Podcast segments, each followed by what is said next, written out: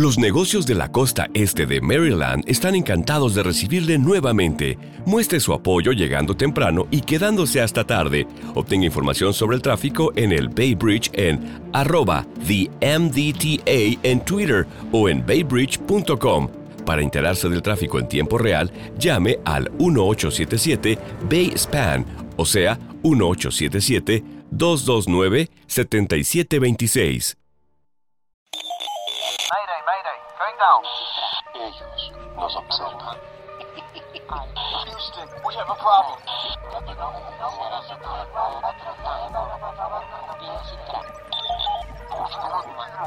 Archivos Enigma, Honduras. Help! Es hora de los archivos Enigma.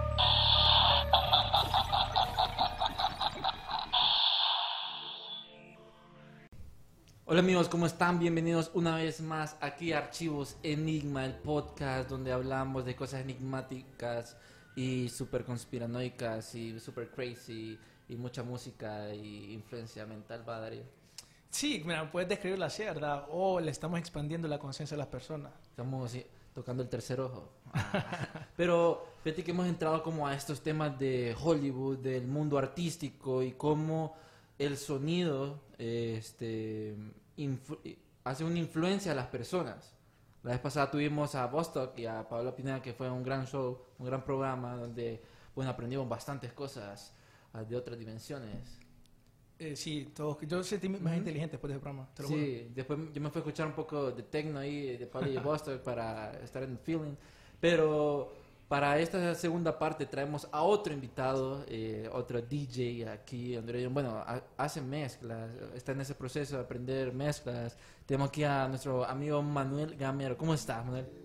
Eh, pues un placer estar en el show, les agradezco la invitación para que podamos conspirar un poco acerca de la música y todos estos movimientos culturales que se representan en ella a través del mundo, pues. Y un placer de estar con ambos, pues, y agradezco mucho la invitación. Sí, contanos, este, has hecho como eh, conciertos, contanos más de, de, de- de qué has hecho, porque vamos a entrar como ahorita como el feeling de... Ok, bueno, entonces yo como artista pues he participado en ciertos eventos privados en los cuales pues hemos hecho lo que llamamos en la capital musicones, pues Ah, los solo que han sido, mero ajá, solo que han sido musicones así como no tan abiertos al público en general, sino que más privados y en los cuales pues se trata de transmitir experiencias a través de, de la música. Por ejemplo, en mi caso particular, a mí me gusta bastante el tecno melódico. El tecno melódico y el minimal techno y también un poco de música electrónica experimental. ¿Cómo, ¿Cómo sería eso? Porque mucha gente escucha los términos y queda como, como, ¿cómo sale ese tipo de música? Ah, ok. Bueno, si comenzamos por el tecno melódico, el objetivo del tecno melódico, como lo dice la palabra, es melodía. Entonces, el tecno melódico normalmente es más suave que el Ujú. tecno que comúnmente escuchamos. eh, son menos BPMs, que los BPMs eh, significan beats per minute, que hay una cuestión bastante interesante que pasa con la música electrónica y que tiene la capacidad de sincronizar el corazón con los beats que están transmitiendo por el estéreo en la Ujú. fiesta. Entonces se logra aquella conexión que va más allá de simplemente eh, la audición, sino que ya va a algo incluso que controla hasta nuestras pulsaciones y controla nuestro ritmo cardíaco.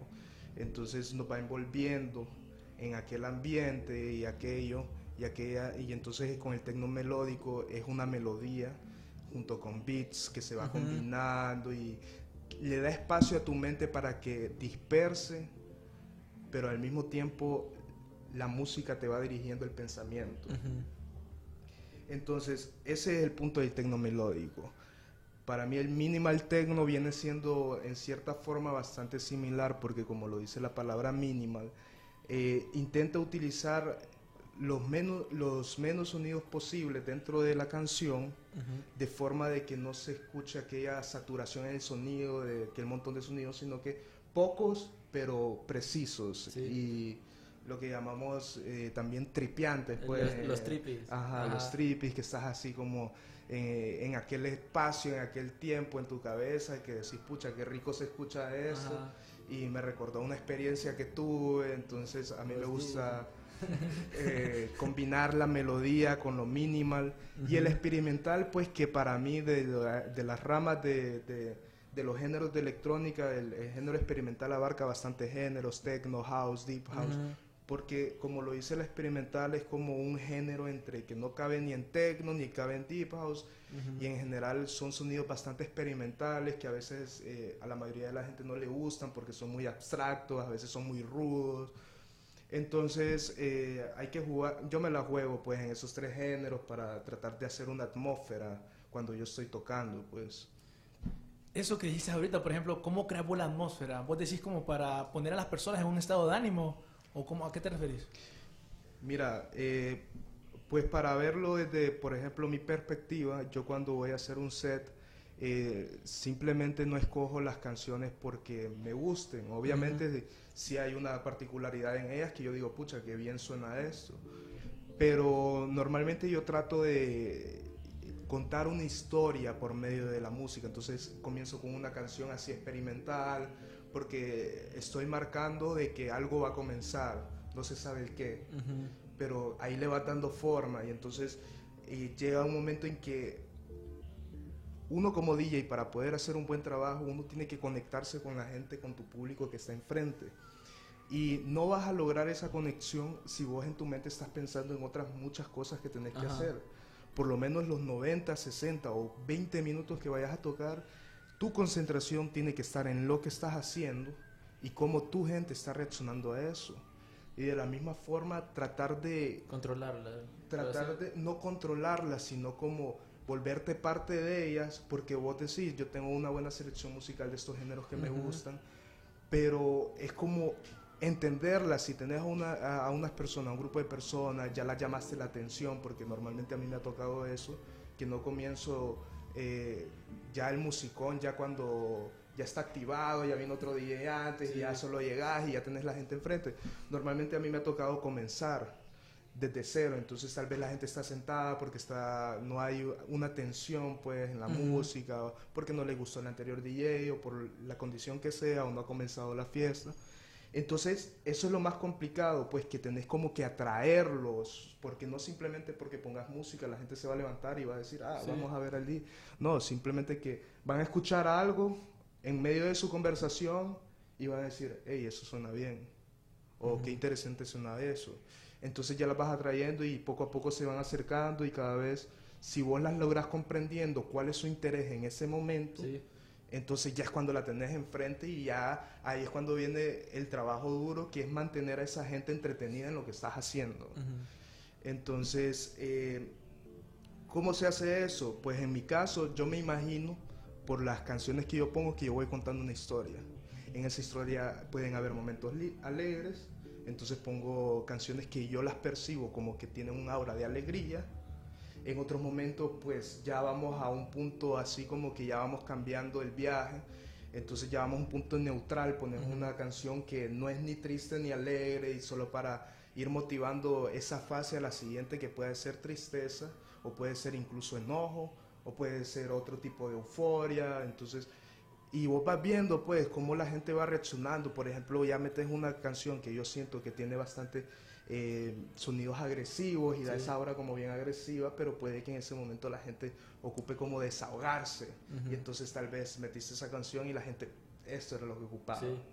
Pero puede que no, entonces puede que la gente se quede como, no, muy heavy. Sí, como que Entonces- el drop no cayó bien. Ajá, entonces la, eh, eh, la música tal vez, o sea, esa canción tal vez era muy fuerte, la, la- tenías que esperar un poco más para tirarla, pero ahí es cuando te la ingenias y de nuevo volvás a buscarle el camino a la mente de la persona y, hoy esto es lo que necesitas, te miro con esta expresión de que querés algo así como para relajarte, estás muy acelerado ya tal vez. Fíjate que es curioso lo que decís de que eh, hay tipos de música que emanan un tipo de aura. Eh, creo que Bostock le decía la vez pasada de que puede ser dubstep o drum and bass. Si vos escuchas un tipo de música y se- te sentís así como no, no me gusta, es porque de seguro el aura o la energía que está tirando es puntiaguda. Sí. Eh, tocaste otro tema que dijiste que vos llevas como la música lleva como en una historia o en un proceso a las personas. Me da curiosidad porque Darío, no sé qué, qué piensan ustedes de que la música te puede como revelar ese pers- esas personalidades perdidas, o sea, como terapias musicales más o menos. Vos le pones canciones positivas, de auras positivas y vas cambiando la personalidad de la persona. Creo que lo utilizan bastante en, en estas personas que son- están bien tristes. No sé, porque la gente cuando está triste empieza a escuchar como música música triste en vez de música alegre. Es como, como ilógico. Así queda como, what the heck. Sí, o sea, bueno, esa pregunta no sé, habría que hacer un Ajá. estudio, ¿verdad? Pero así como vos decías, ¿me entendés? Que las canciones emiten algún sentimiento, alguna pasión. Sí. Eso lo creían literalmente los griegos, ¿me entendés? Ellos creían que las canciones tenían un, un sentimiento y que cuando vos escuchabas esa canción, vos, te- como vos decías, pues que contás la historia y que si crees que las personas en una parte de la historia estás que es una parte eh, alegre, entonces las personas se van a identificar y van a sentirse, se van a sentirse alegres. Eso es bien interesante, ¿me entendés? Ujú. Porque, como estamos hablando del episodio pasado, ¿me entendés? Las vibraciones nos afectan a nosotros. Eh, hablamos un poco de cómo las vibraciones afectan eh, el agua. Ujú. Nosotros somos 60% agua. Obviamente la música Uy, sí. eh, nos afecta a nosotros, pues. Fíjate que creo que a Donaldo le había compartido un video en donde muestra cuando pones los tipos de frecuencias, cómo se hacen unos signos, en- Las formas en unas, unas formas geométricas. Donaldo es el, el primero, el extraordinario poder del sonido. Te lo, eh, te lo mandé a WhatsApp, primero, ahí está. En donde diferentes tipos de frecuencias, porque hablábamos el episodio pasado que el episodio, bueno, la frecuencia 432 es la del universo y, y que es la sincronización, más adelante, la sincronización de, de, de todos los sonidos y empiezan a hacer figuras geométricas y de que por ahí puede ir las figuras, las ¿cómo se llaman? Las figuras geométricas sagradas, la geometría sagrada. Ahí podemos ver 345. Ellos lo que hacen es que ponen una, un pedazo de metal y le ponen arena y e- ese pedazo de metal empieza a vibrar a los 345 Hz. Entonces empiezan a hacer figuras. Y cuando vas cambiando de Hertz, eh, la figura va cambiando. Y que muy, muy probablemente es lo que también nos afecta a nosotros, pues. Fíjate que eso que estaba hablando ahí, eso lo mencionamos un poquito, ¿verdad? El, el episodio Sí. pasado, no sé si te acordás que eh, creo que Angie había comentado algo de que ella escuchaba una... Ella para dormir escuchaba como una, un sonido, ¿me entendés? Que la relajaba. Entonces Ujú. yo había mencionado de que existen estas frecuencias que aparentemente son de la naturaleza. ¿Me entendés? Como el- aparentemente el Sol emana una frecuencia. También el planeta Saturno tiene una frecuencia. Lo que la gente cree es, como vos decís, que estas frecuencias tienen capacidades curativas. Está, por ejemplo, la frecuencia 396, que la gente cree que dice que te ayuda a transformar el dolor en alegría. Está la 417, que dice que limpia experiencias traumáticas. La 432, que dicen que es un tono para curar el cuerpo humano, que esa es la que estás hablando vos ahorita, que, que supuestamente sale de la naturaleza Sí. que hay una teoría de conspiración ahí que dicen que los Rockefeller eligieron a todas las emisoras del mundo que cambiaran de A la 440. a la 440, Ajá. que la 440, la idea es esto, mira, que supuestamente las frecuencias 432 hace, es más armonioso para los oídos y induce una experiencia interna. Entonces vos como que, ay, también supuestamente te ayuda para sentir mejor las cosas, la canción, para Sí, transmitir sí, mejor cosas. La 440 supuestamente induce una experiencia externa y hace que vos utilices la parte izquierda del cerebro más.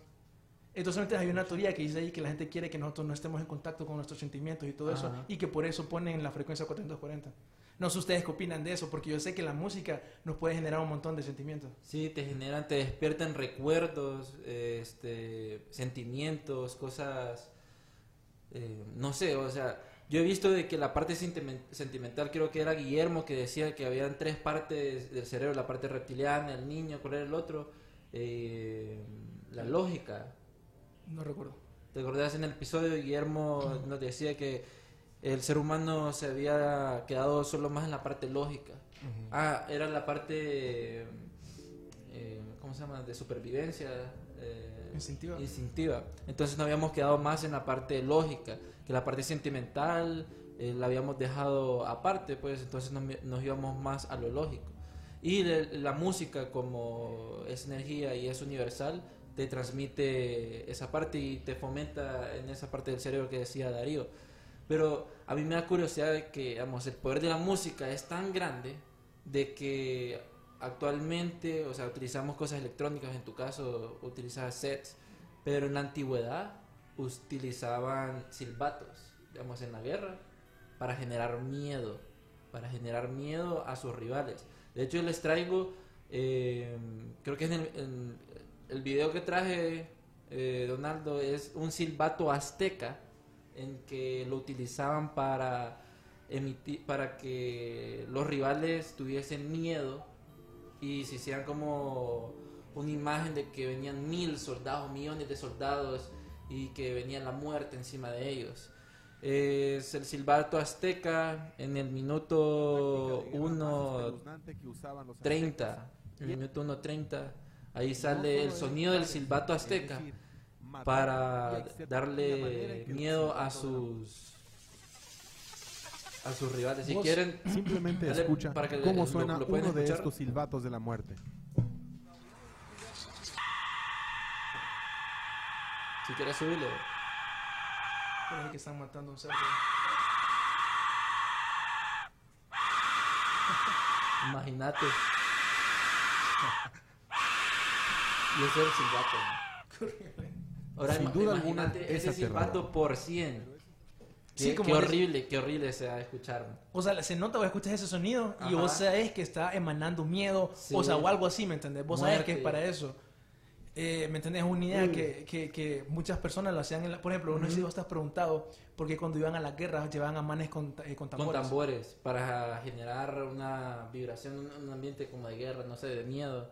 O sea, la verdad es para inspirar a su propio ejército, ¿me entendés? Porque, o sea, literalmente vos escuchas esa música, que en las películas sale, escuchas tú, tú, Sí. tú, tú, tú, y vos estás en tipo metido ahí al flow Ajá. de la guerra y todo eso. Entonces, dicen que por eso lo hacían y por eso desperdiciaban soldados ya no tambores. Porque me parece un desperdicio, pero... Es que, por ejemplo, para comenzar hay que entender de dónde viene como este poder de la música, o sea, qué es lo que hay detrás de la música que le da tanto poder y tanta influencia en el ser humano, porque, por ejemplo, eh, y de hecho se ha comprobado últimamente que incluso, por ejemplo, las plantas con música clásica tienden a, a crecer mejor y todo. Entonces, ¿por qué se da esto? Pues simplemente la música en sus principios y sigue siendo de esta forma, lo que trata es de imitar sonidos de la naturaleza. Entonces, si vemos un, un silbido de, de, un- de esos aztecas de los que estábamos hablando, en los cuales se escucha, ¿cuál es la similitud que le vemos? Un grito desgarrador, o sea, está transmitiendo un sentimiento y una acción humana en el aire. Entonces vos escuchás aquello y instintivamente tu cerebro te está diciendo aquí hay peligro, aquí hay terror, aquí está pasando algo malo, no te está diciendo algo bueno, sino que eso es lo que, es- lo que te está dando a entender. Entonces eso ya viene entonces como, una, como un arma psicológica, veámoslo así, porque ya eh, sentir, saber que vas a pelear y que vas a morir y de paso te vienen con ese sonido, Sí. es como que estuvieras como En el diría, infierno casi. ajá, en el infierno, o sea, eh, una tortura, pues. ¿Qué es lo que pasa? Los primeros latidos de nuestro corazón, por ejemplo, en el comienzo de nuestra vida, es bien parecido en lo que en la música vemos aquel compás en la música, va, va eh, marcando un tiempo, un tiempo, tu corazón, eso es lo que hace, boom, boom, es un beat. Entonces, desde ahí, desde que vos, desde que vos naces, la música ya está en vos. Vos creas música sin siquiera darte cuenta, que es aquel beat, y en ese beat, ¿qué es lo que se da? Te marca un tiempo. Y en ese tiempo, ¿qué es lo que se da? Una historia, sonidos, que te tratan de imitar una, una situación que vos ya has vivido en- dentro de la misma naturaleza. Por ejemplo, en la música electrónica me gusta tanto porque es tan variado y está, los nombres están ligados a las experiencias que se tratan de transmitir. Eh, miremos el industrial techno. ¿Por qué se llama industrial? Porque imita sonidos de industria. O sea, hierro, eh, golpes, o sea, te ponen aquella aura como que estuvieras en medio de un taller mecánico, una vaina así. De los Mien- vanilas, los de- Ajá, y le va dando sentido al aura por medio de beats y melodías, obviamente, y otros sonidos así contundentes. Que entonces, ¿qué es lo que pasa en, un- en un, en un ambiente industrial? hay cierto nivel de estrés, Ujú. porque la gente tiene que, está trabajando, pues, y normalmente está trabajando haciendo esfuerzo físico, entonces hay fuerza, hay una energía de concentración y hay una energía de cumplir metas, entonces es un aura bastante estresante realmente, pero al mismo tiempo estás construyendo algo. Entonces eso es lo que te da el in- industrial techno, que vos lo escuchas y te estresa inmediatamente. Ujú. Pero hay gente que disfruta ese estrés. O sea, por eso hay para gusto los colores y para gusto la música y los géneros también, pues. Entonces, por ejemplo, en el industrial es aquella, aquel estrés y entonces te dan ganas como de bailar fuerte, ¿me entiendes? Quieres desahogarte, toda esa vaina. Eh, en mi caso el melódico, que es el que yo más escucho, no, es, eh, trata de, eh, como de, para mí como que tu mente trata como de, de meterla en un aura en que te dé ese espacio entre los sonidos, de que tus pensamientos se coloquen ahí y vos mismo vayas contando tu historia. Sí. Creo que ahorita tocaste un punto súper interesante. Que, ¿me entendés? Que la gente entiende que la música está bastante relacionada a lo psicológico. No sé si ustedes han pensado en eso. No sé si han escuchado que se llama, por ejemplo, la tortura psicológica a través de la música. La tortura psicológica. A través de la música. Le envió un- un- una noticia a Donaldo para que, Interesante eso. para que la ponga. Hay un montón de ejemplos de esto. Mira, ve. está la noticia que le envió a Donaldo, que es de cómo literalmente en Estados Unidos, no, perdón, en Panamá, en los, en los 90, creo que Music Torture. el presidente Bush sacó al presidente en ese tiempo de Panamá, Manuel Noriega, porque el man era narco y todo eso. Los, Estados Unidos invadió Panamá, pero el man se encerró en el Vaticano. Entonces, ¿qué hizo Estados Unidos para intentar sacarlo? Empezó a poner rock 24/7. Y ahí es donde entramos esto de la tortura psicológica a través de la música. No sé si vos has visto películas como Clockwork Orange o también Sí. hay videojuegos como Far Cry que juegan con esta idea de que si vos querés lavarle el cerebro a una persona, control mental, Te ponen una música donde estás encerrado. Exacto. Sí, o sea, ponerle esta, esta, idea literalmente salió de la, de la guerra de Coreas. Que eh, es, eh, soldados de Estados Unidos decían que hey, me secuestraron, que no sé qué, y me querían lavar el cerebro. Y lo, decían ellos que los vendaban y les ponían música, que si no me equivoco era Highway to Hell, 24-7. Entonces imagínate, supuestamente hizo un sargento de las Fuerzas Armadas, eh, Mark Hutzel, que una que en primer lugar las personas del Medio Oriente no están acostumbradas a rock. Entonces cuando les pones esta música 24-7, el cuerpo empieza a fallar, que ellos ya no pueden pensar eh, eh, con- o sea, Normal. normalmente, ¿me Sí. ya no pueden pensar todo eso. Y que hasta la fuerza de voluntad es quebrada. Entonces esto es una tortura psicológica que después ellos van a hablar con los soldados y así ellos se pueden... ¿Me entiendes? Ellos dicen, no, ya me rindo, Ujú. ya no quiero más. Sí, fíjate que interesante porque no solo con la música de rock, sino con esta música chillante, como por ejemplo le- la música o estas canciones para niños, que, que te ponen como una de, de Barney o, o esas todas de niños y vos estás como, no, yo no puedo escuchar, o sea, una tortura, quedas como loco. Eso casualmente, como mencionaste ahorita, lo hizo el ejército de los Estados Unidos en la guerra de Irak. Según un reporte de la BBC, dice que ellos le pe- empezaban a poner música metálica, ¿me entendés? Como para cansarlos y todo eso. Y en forma de mofa ponían eh, canciones de Barney, de Barney es un dinosaurio, y la de Plaza Sésamo. Ah, qué feo. ¿Me entendés? Entonces era como una mofa, pues al final los manes estaban en la ciudad encerrados y se rendían. ¿Te imaginas? Como, Todo, ajá. sí. Pues todo aquí, man, como no puede ser, man, que estoy, qué mundo estoy. No, y también que, por ejemplo, hay un punto interesante en eso, pues que a los niños les gustan esas canciones, les llama la atención los sonidos brillantes y aquella, hay un- cierta alegría, pero hay un punto interesante con la música y los gustos personales, que como que los gustos van agarrando forma según la madurez que uno tiene en la vida, según las experiencias. Entonces, por ejemplo, tal vez hace 10 años eh, escuchábamos un género y ahora 10 años después eh, ya nada que ver. Por ejemplo, se ve bastante eso de... Hay gente que en su adolescencia le gustaba bastante el heavy metal, el rock. Linkin Park. Ajá. Y ahora es raro que lo escuché, ¿me entiendes? O sea, ya no te sentís identificado en el lapso de tiempo que lo escuchaste. Había algo que decías, pucha, yo me siento identificado Sí. con esto, pero ya tu madurez ya cambió, tu perspectiva cambió, entonces ya te vas guiando como por otros géneros que te sentís identificado de otra forma, diría yo. pues. ¿Cuál, se- ¿Cuál sería, tocaste un tema, cuál sería como desde tu niñez hasta ahorita los cambios de género y tus gustos musicales? Igual para Darío. Ok, bueno, mira, mi gusto de género es bien variado porque Ajá. yo te escucho, por ejemplo, a mí de chiquito me gustaba bastante, eh, por ejemplo, el reggaetón viejo. ¿me? Reggaetón, que cero. Ajá, Ah, porque no sé, yo lo escucho comparado con ahora y, con, a- y, y con antes. eh, vaya, por ejemplo, Teo Calderón, Don Omar, o sea, son personas que le ponían bastante emoción a sus canciones y no siempre hablaban de cosas sexuales, por ejemplo. A diferencia, por ejemplo, de Daddy Yankee, que fue de los primeros que comenzó, o sea, ya se había otro tipo de temas, ya primero lo de barrio y gangster, Ah, sí. y ahora exitoso y mujeres y todo. Entonces, entre el mismo género hay un tra- una transición, entonces tal vez a mí me gustaba más antes del reggaetón, que contaban más experiencias personales sobre ellos y más como de sufrimiento. Ajá, que estén en el barrio, cómo sobrevivieron y todo. Correcto. eso. Ujú. Entonces me gustaba eso, ya cuando el, el género cambió y ya se fue como a, otra, a otro sentido, me dejó de gustar, pues, o sea, yo lo puedo escuchar porque ni modo, pues aquí la mayoría de la gente escucha bastante esa música y no la critico, pues simplemente Perreo que... intenso. ¿eh? pero no comparto las ideas, Omar. pues. Entonces, que es lo que también después del reggaetón, también me gustaba la, el- la música rock, así como Linkin Park, eh, Papa Roach.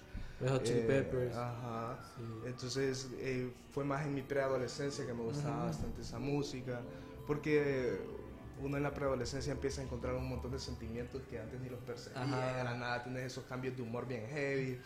Y, pero al mismo tiempo también escuchaba música clásica, por Sí. ejemplo. Me gustaba como esa calma y esa concentración que me daba en el pensamiento la música clásica.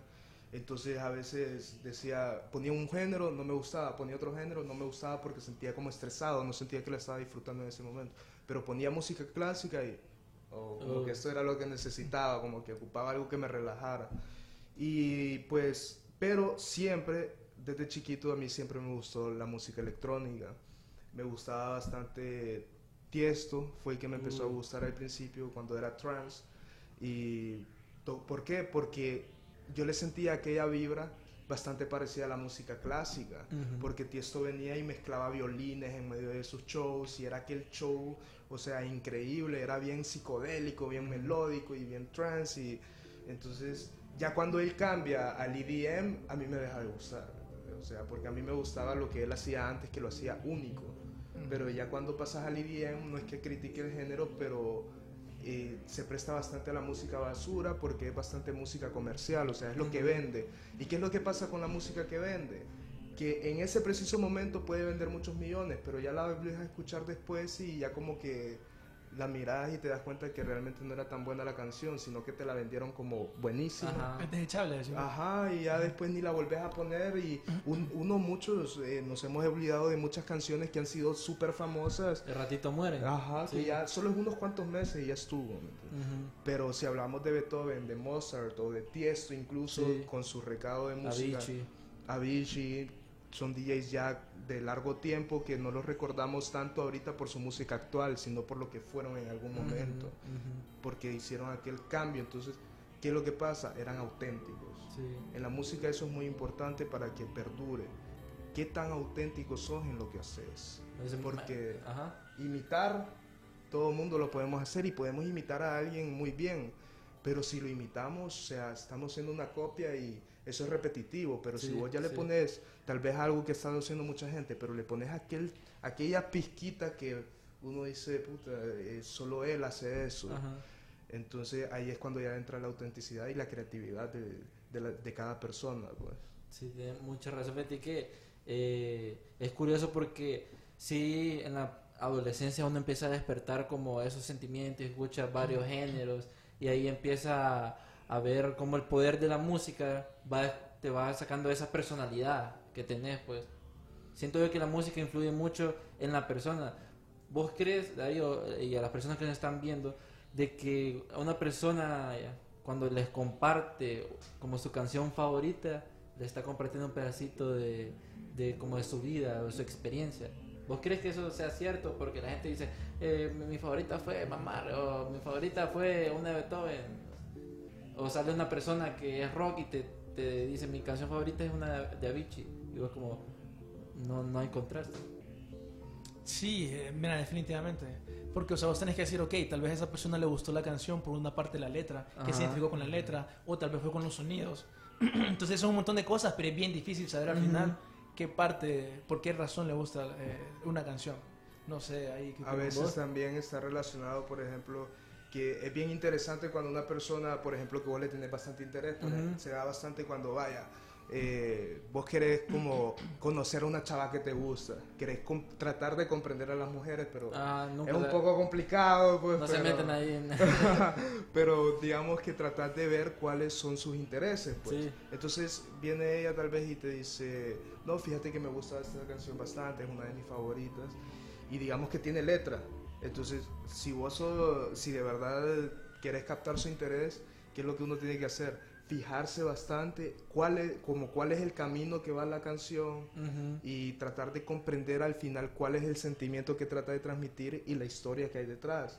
Porque si esa persona le gusta tanto y tal vez la escucha bastante seguido y eso es porque no le aburre y es que hay algo ahí con lo cual ella se ha sentido identificada bastante tiempo. Entonces, eh, eso es bastante interesante, pues, que cada uno de nosotros nos sentimos identificados con algo de una canción y siempre son sentimientos. Y los sentimientos con qué van relacionadas con las experiencias humanas. pues. Exacto. Interesante. Bueno, y ahorita que estamos hablando de gustos musicales, le hago una pregunta a ustedes abierta. ¿Ustedes creen que podemos decir como que un género es mejor que otro género? Sí, yo digo que sí. Yo digo que sí. Depende de qué forma lo veas, pues, o sea, si estás hablando, por ejemplo, si hablamos de, de en qué forma está estructurada la canción, por ejemplo, eh, definitivamente sí, porque hay, hay géneros que son mucho más complicados de hacer que otros géneros que son más básicos. Que solo tiene como cuatro acordes y ya te sacan una canción. El reggaetón es El uno regga- de ellos.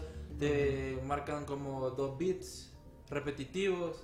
Hasta hay un video de una viejita. Dice, vamos a enseñarle en un minuto cómo hacer una canción de reggaetón. Y solo hacen como tres, tres beats y ya empiezan a rapear y ya. Y Entonces- suena como un hit, Ajá, de- como- del- como que algo que escucharías de esos grandes productores de reggaetón. y tal vez un tipo que hasta en charre lo hizo, pues Ajá. bromeando y le salió bien, ¿me entiendes? Entonces, Sí, es que mira, yo ahorita le puedo tirar una idea. Donaldo, ponete un video, porfa, que se llama Emoto. Es una idea siempre relacionada a esta idea de las frecuencias. Ujú. Yo en lo personal sí creo que objetivamente puedes decir...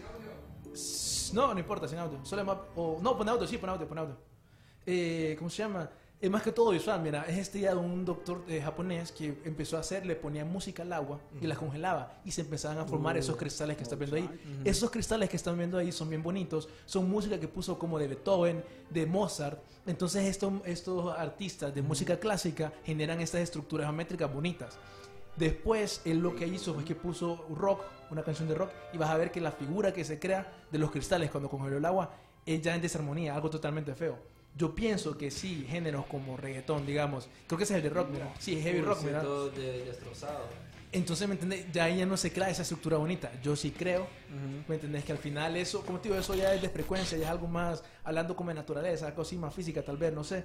Pero sí creo al final que con eso podemos decir que un género te ayuda mejor a tu mente, por decirlo así. Es, es mejor para tu mente. Así, Claro. eso, eso pienso yo. Fíjate que interesante porque así como el video que pasamos de las figuras geométricas, vemos como ciertos tipos de género hacen un impacto en el ser humano. Y es curioso que este experimento fue con agua porque nosotros somos ¿cuánto por ciento? 60, más del 60%. Más del 60% agua, entonces es obvio que va a tener un impacto en nosotros. Fíjate que hablando de, de todo este tema de, de los sonidos y cómo te ayuda a abrir la mente, eh, indagando en la web encontré a un ruso que hace sonidos con la boca, no es beatbox, pero imita bastante a la naturaleza, a un punto que vos quedas como, what the heck, o sea, es de otro planeta, de otro mundo. Eh, Donaldo, ponete el, el, video de el- el- del ruso. Sí, ese, Chevchenko, no sé cómo se llama, súper raro. Sí, sí tiene audio, pónganse los audífonos, escuchen.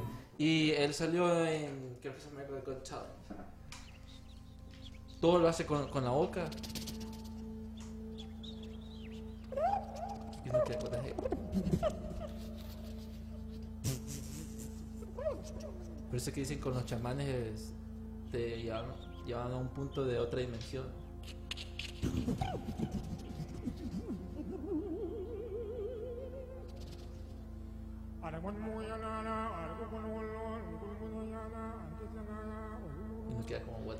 Esa música, si no me equivoco, los chamanes, la idea es que te tiene que poner en un estado trance, de Ajá. trance. Y mira, toda, tenía controlada a toda la gente. Era un silencio total. No sé qué es lo que siente, es como paz, así como... Como que estuvieras en la selva, completamente relajado, Sí. completa tranquilidad, armonía entre los sonidos.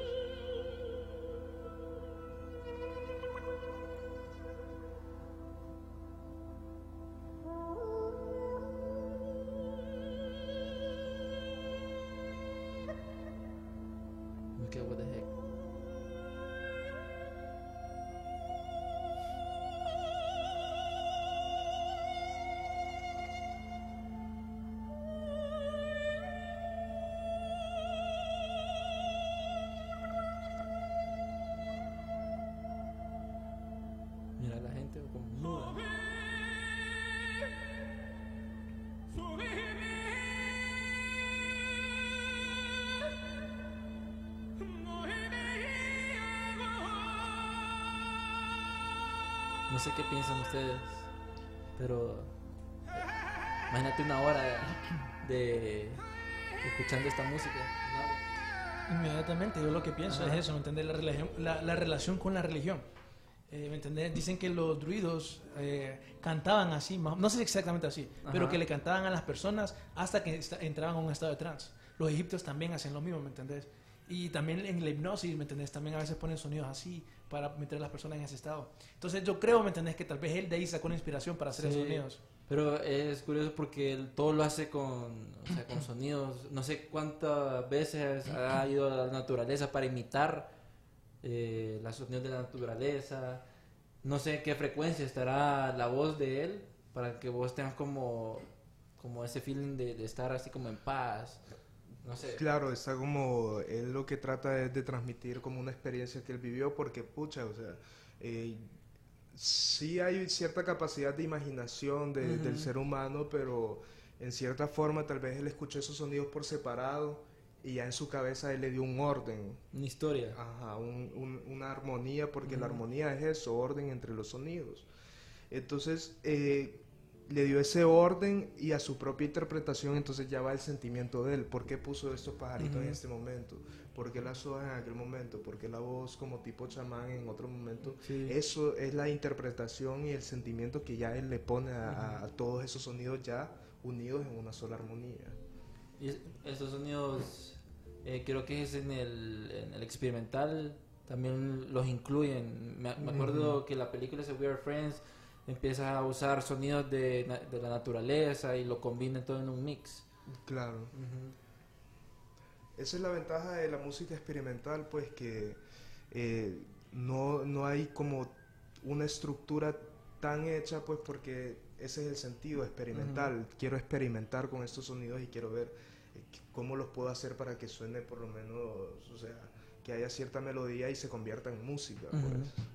Bueno, a toda la gente que nos está viendo, denle like y compartan y díganos qué es lo que piensan sobre el poder de la música. Eh, alguna pregunta aquí a Manuel que le quieran hacer, porque sí es interesante cómo el poder de la música, y lo hablamos con Bostock y con, con Paola, puede influenciar bastante en la actitud de las personas, pueden ser en los moles, pueden ser en torturas, como lo hicieron con los militares, generar miedo en las antiguas civilizaciones. ¿Te imaginas la música en- de, los, de los atlantes?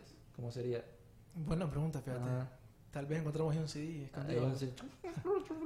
Todo bajo el agua. No sé. Sí, mira, eso que estás hablando es bien interesante, ¿me entendés?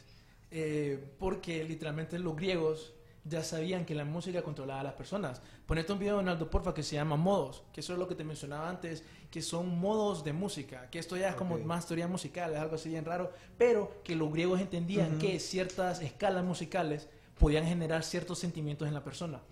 Entonces está, mira, ese es Los sonidos tiene sagrados. música, tiene música, no sé si lo puedes poner. Que ese es de un libro, por si quieren encontrar toda esta información es de ese libro, pero es bien interesante, porque está, por ejemplo, este modo lidio, que al final, como lo digo, solo son progresiones de notas, acordes, Ujú. pero que la idea es que al final transmiten un sentimiento. Entonces, muchas personas, muchos eh, rockeros utilizan estos modos para generar, por ejemplo, el modo lidio, uy, no leo nada. Dice, Utilizado en canciones para darle energía, rapidez y darle atención a esa parte. es utilizado exactamente para eso. Las canciones que lo utilizan, ¿verdad? supuestamente el tema de los Simpsons, el tema de los Jetsons. Eh, y esas canciones. Night, Tonight, Tonight, for Smashing Pumpkins, Mixolidio. Los griegos utilizaban estos modos literalmente en sus rituales, cuando ellos adoraban a un dios o algo así, porque ellos decían como que los iba a conectar más con el dios. Está, por ejemplo, bueno, creo que es el modo, ese es, que supuestamente los conectaba con el dios Dionisio, El dios griego. un dios griego. ¿Me entendés? Entonces como que supuestamente ahí empiezan a actuar de cierta manera, que esa era como la idea. Jimi Hendrix, Here Comes Your Man, Dreams, Tonight, Tonight, sí. o- Y la idea, como, como, como te digo, es que esto lo puedes utilizar también en música electrónica, ¿me entendés? Claro. eh, cualquier tipo de música, al final solo son acordes. Y es bien interesante porque muchas, muchas canciones, al final casi básicamente todos los artistas famosos utilizan algunos de estos modos en sus, eh, ¿cómo se llama? Canciones. Por lo cual alguna gente dice que esto es como lo que hace una canción pop popular. Pop, pop. Mira, Pink Floyd, esa, esa a mí le me gusta, la verdad. Lo utilizaban, en- los The Doors lo utilizaban bastante y Pink Floyd.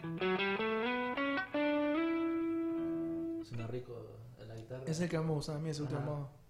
Fíjate que, bueno, la música techno es bien es electrónica, pero la música de cuerdas, o sea, influye bastante. Creo que, bueno, más adelante vamos a tener personas sinestésicas, porque cuando miran sonidos, ellos los, los miran, pues.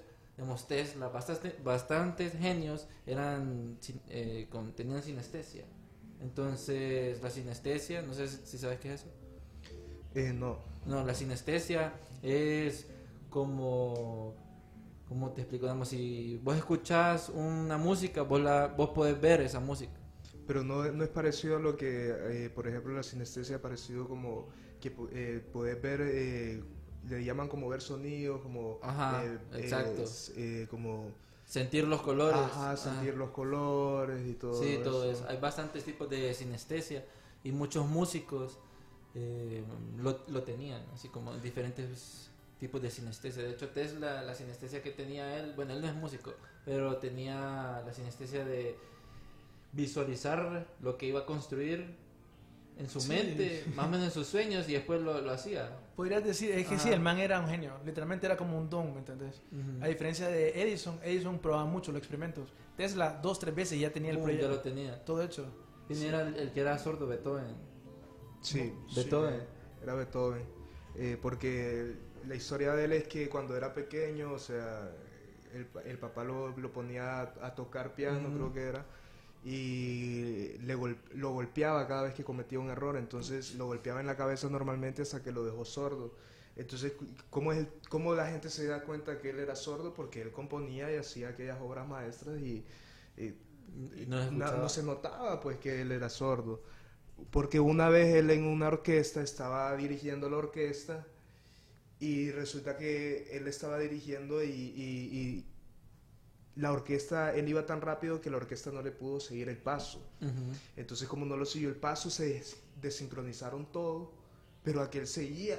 Y ahí fue cuando la gente se dio cuenta, o sea, no la orquesta no te está siguiendo y vos estás en tu rollo, o sea, ya se fue como, ah, es sordo y todo. wow. Que lo que era, pues. Son personas que ya llevan como, como esa información ya en su mente, no, no, la, no la oyen ni la tratan de imitar, sino que como que pareciera que ya está como grabada en su mente cómo ellos van a hacer las cosas y cómo van a interpretar la música y todo. ¿Vos pues. crees que él sentía las vibraciones de, de los acordes y todo para crear, para componer? Sí, claro, que incluso yo, bueno, cuando vos tocas un piano y vos apretas una tecla es diferente a un teclado, por ejemplo, porque en el piano vos sentís aquella vibración que le estás dando a la cuerda que está adentro, pues. Entonces me imagino yo que él era tan sensible a esas frecuencias tal vez que ya sabía él automáticamente qué era lo que quería hacer y cómo sentía la frecuencia, ya él sabía qué tipo de frecuencia quería en eso, pues. Pucha. Vaya, vámonos a como los griegos miraban la música, ellos lo miraban como matemática. Entonces, por ejemplo, yo no, no soy muy bueno con esto de la teoría matemática, pues, ve, musical, pero supuestamente están esto que le llaman como octales, eh, tercios, medio, ¿me entendés? Que son como notas. Vos podés hacer música simplemente matemáticamente.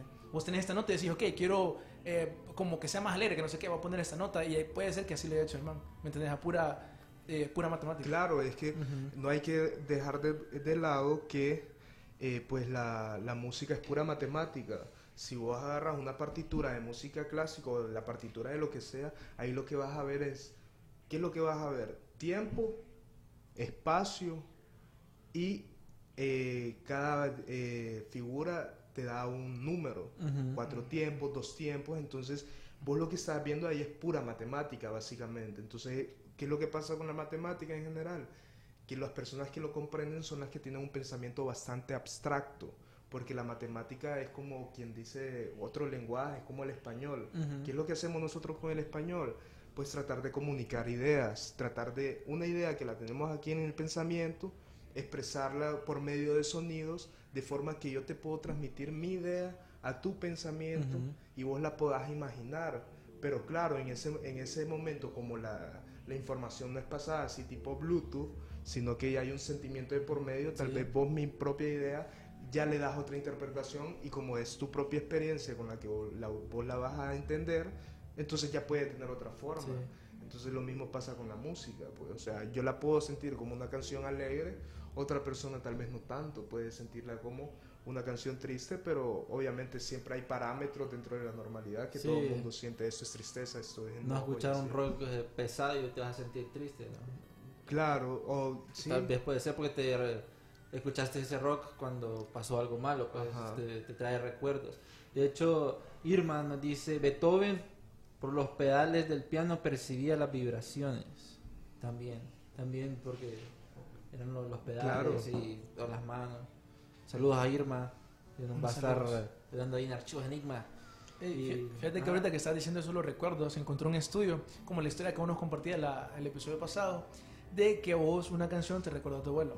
Encontró un estudio que dice que las personas que tienen demencia y a veces Alzheimer, Ujú. les ayuda a que por momento- cuando están escuchando una canción, las personas que tienen demencia, digamos que están cuerdas en ese momento, y las que tienen Alzheimer, si tienen un recuerdo asociado a la canción, se acuerdan, ¿me entiendes? Se a pesar acuerdan. que tengan Y- Alzheimer. Y, vuelven, eh, vuelven en sí. Exacto. Ujú. Creo que había un video, salió en Facebook una vez, de una persona que le pusieron una canción y el señor quedó como, hola hijita, y cuando se la quitaron el man no reconocía a nadie.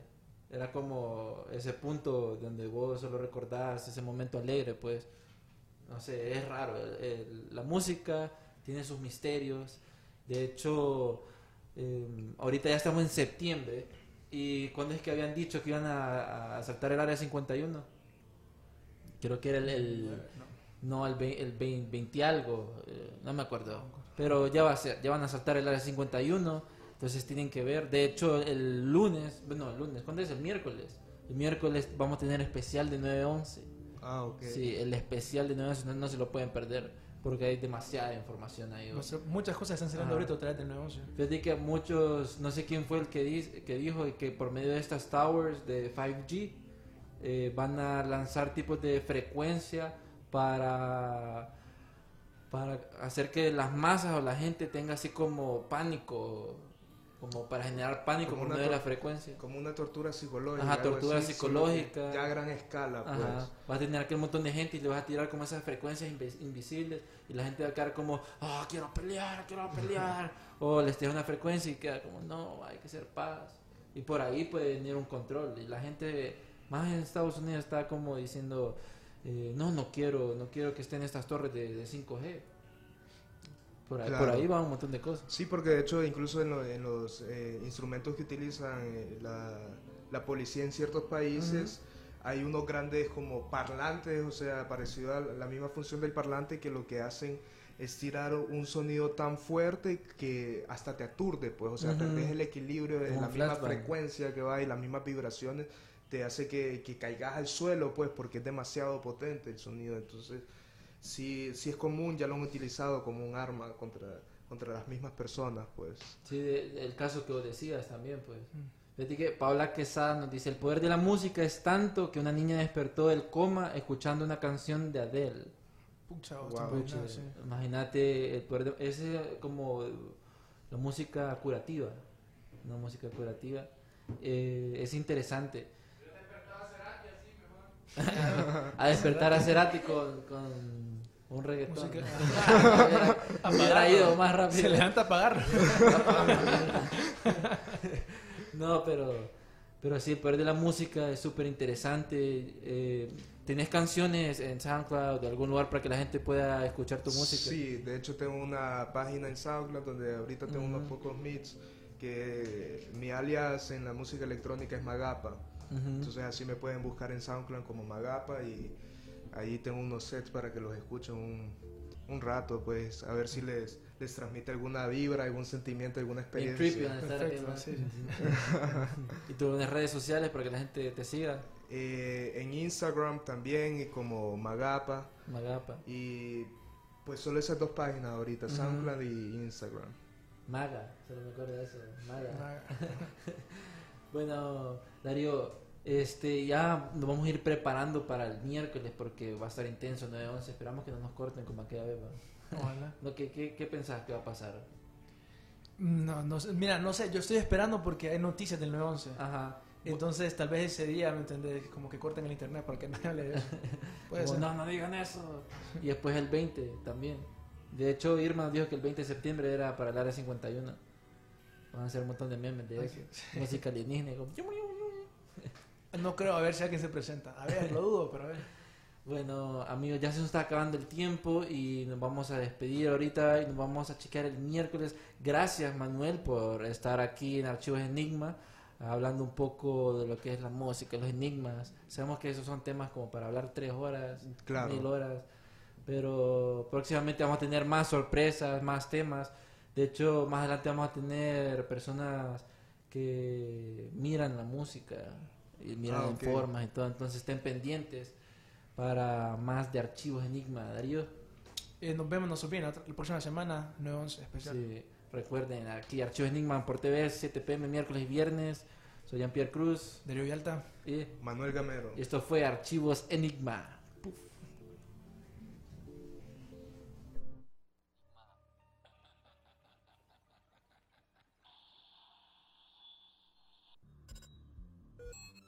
En Target, tu dinero vale más. Por solo 2 dólares y 69 centavos, deja tus manos limpiecitas donde sea con las toallitas Wet Ones. Manos limpias y una buena oferta. Lo que estabas buscando. Con las Target ofertas, siempre encuentras precios bajos. Los precios pueden variar. ¿Por qué hacer esto? Cuando puedes hacer esto. ¿Por qué hacer esto? Cuando puedes hacer esto.